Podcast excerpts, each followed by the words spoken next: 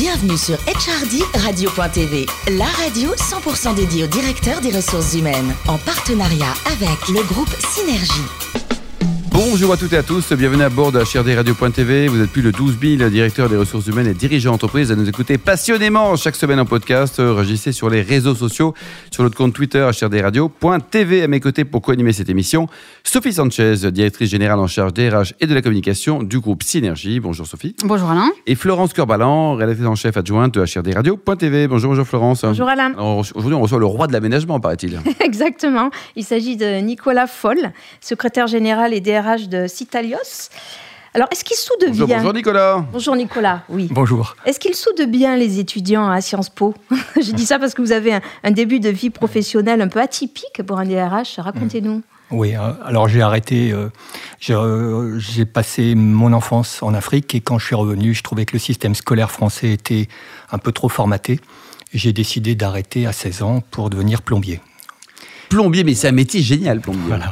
Mais au bout d'un an, euh, je me suis ravisé. J'ai demandé à mes parents s'ils pouvaient pas m'aider à passer le bac finalement. J'ai passé le bac en candidat libre. Mais du coup, je suis un des seuls, euh, un des seuls je pense, étudiant qui a fait Sciences Po Paris, qui s'est, qui s'est soudé correctement. Voilà. vous devriez former vos petits copains, là, Sciences Po, ça leur fait du bien. pas formé. Et en 1987, vous trouvez un poste à l'Union nationale des associations familiales, mais vous n'avez pas fait long feu là-bas. Un jour, vous vous êtes déguisé en Zorro. Dites-moi, qu'est-ce qui, qu'est-ce qui vous a pris? Euh, Oui, alors il y a beaucoup de personnes qui ont des carrières qui sont euh, stratosphériques ou qui linéaires, sont, linéaires ouais. qui sont extrêmement valorisantes. Mon premier poste n'a pas forcément été extrêmement réussi. Euh, on m'avait dit viens chez nous, on va s'occuper des états généraux de la sécurité sociale. C'est vachement intéressant, on expliquera toute la sécurité sociale euh, dans différentes villes en France avec Séguin. Et moi, je trouvais ça super intéressant. Puis, à un, à un moment donné, après les états généraux, bah, je me suis un peu ennuyé. Le directeur de la boîte euh, m'avait demandé si, on pou si, au cours d'une de ses missions à l'extérieur, euh, je pouvais le remplacer. Et j'ai décidé avec deux copains, enfin deux, deux, collègues, de me déguiser en euros. Et, et de faire des... Jean Garcia, l'autre Non, non, ils étaient en euros également. Et on a fait des contrôles. Et puis, on a foutu tout le monde dehors à 16 heures. Voilà. Bon, je ne suis pas resté longtemps. Euh, ouais, dans cette là, bah, ça fait du bien temps, toi aussi.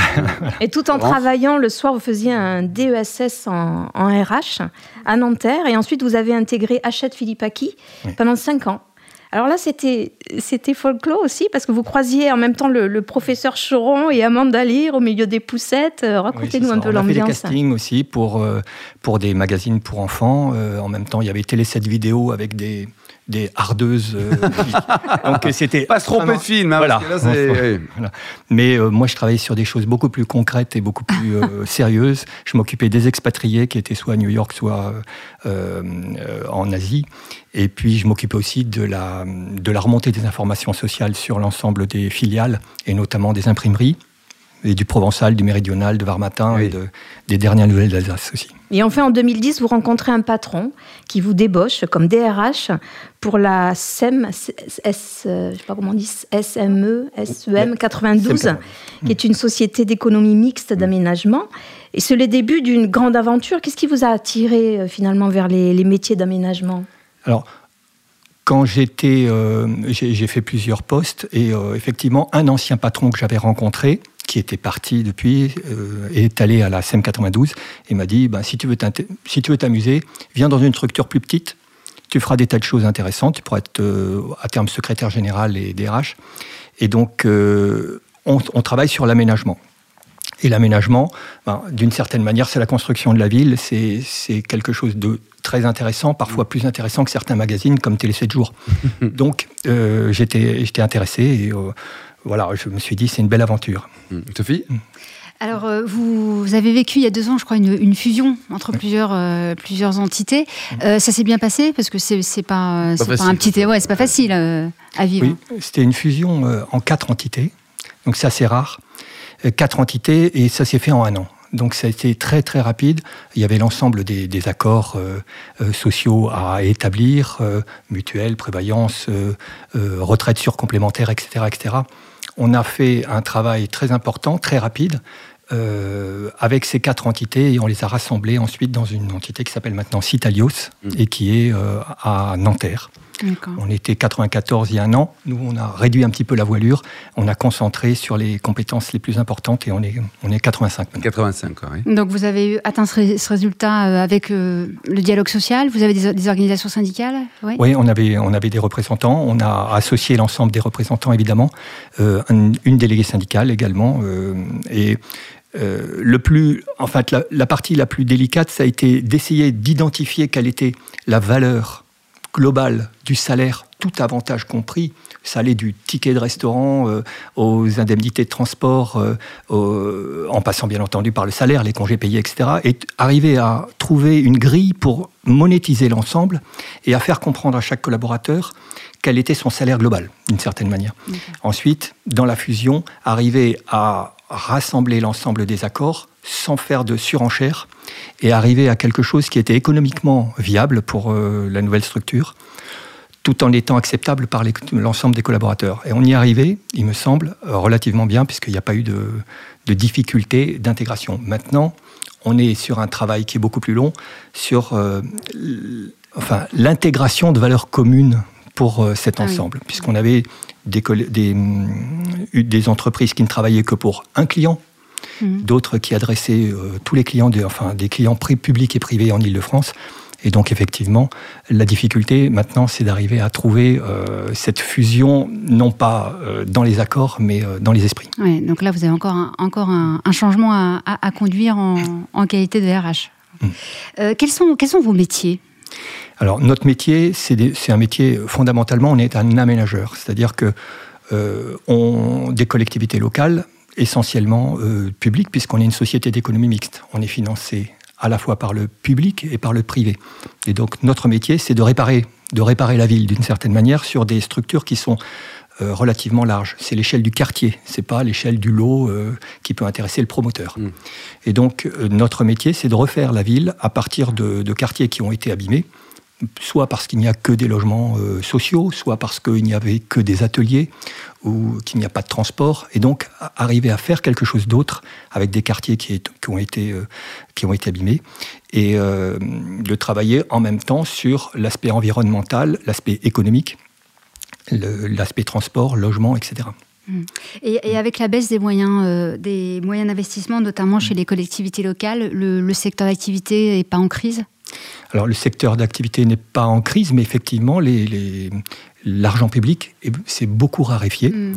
Et donc nous travaillons à la fois euh, avec des collectivités locales et nous leur proposons soit des outils qui sont des, outils, des outils euh, traditionnels, ce qu'on appelle les ZAC, les zones d'aménagement concerté, euh, pour refaire des quartiers, soit de travailler dans un format beaucoup plus privé avec des îlots préfigurateurs où on peut construire à la place de promoteurs des, bâtiments et montrer ensuite à la collectivité ce que peut devenir un quartier équilibré d'une certaine manière, mm. avec à la fois transport. Euh, alors, des exemples, euh, nous, avons, euh, nous, travaillons actuellement sur Clichy, par exemple, où nous faisons des. Nous allons inaugurer un premier téléphérique urbain pour transporter l'ensemble des, des, gravats de nos chantiers euh, au-dessus des habitations vers la Seine et sur des barges. Enfin, nous travaillons sur euh, Vélizy où nous détruisons un urbanisme de dalles. On détruit 4 euh, hectares de dalles pour que les personnes puissent passer directement au sol euh, entre le, tramway et puis la forêt, euh, avec des, des, des, allées plantées. il y a beaucoup de chantiers là, beaucoup de chantiers. Alors pour ces aménagements, vous cherchez des, compétences qui se raréfient quand même euh, en France. On en parle souvent ici. Vous avez des difficultés à recruter sur certains métiers? Alors oui, certains métiers sont difficiles, notamment du fait que on est en plein dans, dans, dans, le chantier du Grand Paris. Et il y a beaucoup de compétences qui sont demandées, notamment par rapport euh, à, au travail de négociation foncière, hmm. lorsqu'il faut racheter des bâtiments en vue de faire des, de construire des gares, par exemple. Hmm. Et donc, euh, tout ce qui est la négociation, l'achat le, foncier, c'est une compétence, une expertise relativement recherchée et on se fait piquer des, compétences comme ça. Donc il y a une certaine surenchère en Ile-de-France là-dessus. Il y a d'autres métiers qui sont euh, des métiers purement financiers, qui sont assez difficiles à, garder et donc à motiver. Euh, on y arrive, mais il faut faire très attention à ce, ce type d'expertise. Alors pour innover, vous avez créé un atelier durable. De quoi ah, s'agit-il? Intéressant ça. Alors, on considère que ce que nous pouvons apporter, tout à l'heure je vous parlais d'un téléphérique urbain, ce que l'on peut apporter comme innovation pour euh, une, une, collectivité ou un client, c'est très important puisqu'on doit s'adapter à chacun des clients. Et donc en interne, nous avons un atelier de développement durable euh, qui permet de faire une sorte de, réflexion euh, et qui propose aussi des formations en interne pour tous nos collaborateurs et qui teste chez nous ce qui pourrait être proposé aux clients. sur Agnières, par exemple, euh, on est en train de, faire de, un urbanisme avec des, de, l'agriculture sur, sur toit, 7000 m2 d'agriculture sur toit. Donc tout ça, ça fait partie d'un foisonnement d'idées qui sont euh, générées par cet atelier. C'est nos collaborateurs hein, qui, qui, travaillent ensemble pour trouver des idées et pour proposer des choses adaptées à chaque situation. Il n'y a pas un quartier qui soit identique à un autre quartier. Mm. Donc, on n'a pas la possibilité de vendre la même chose et de dupliquer des solutions. un peu trop simple, quoi. Mm. Et c'est parce que vous fréquentez souvent les, élus que vous pratiquez le tango?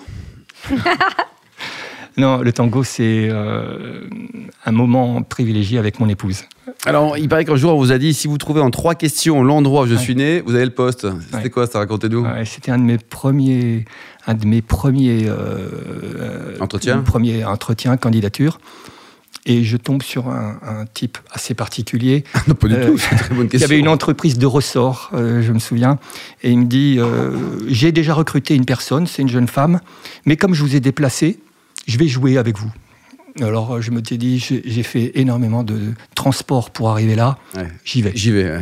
Il me dit Si en trois questions vous arrivez à trouver où je suis né, vous avez le poste. C'était un fou, heureusement que je n'ai pas répondu. Alors, au départ, j'ai dit Est-ce que vous aimez le muscadet de Sèvres-Même Le gars, il a pâli.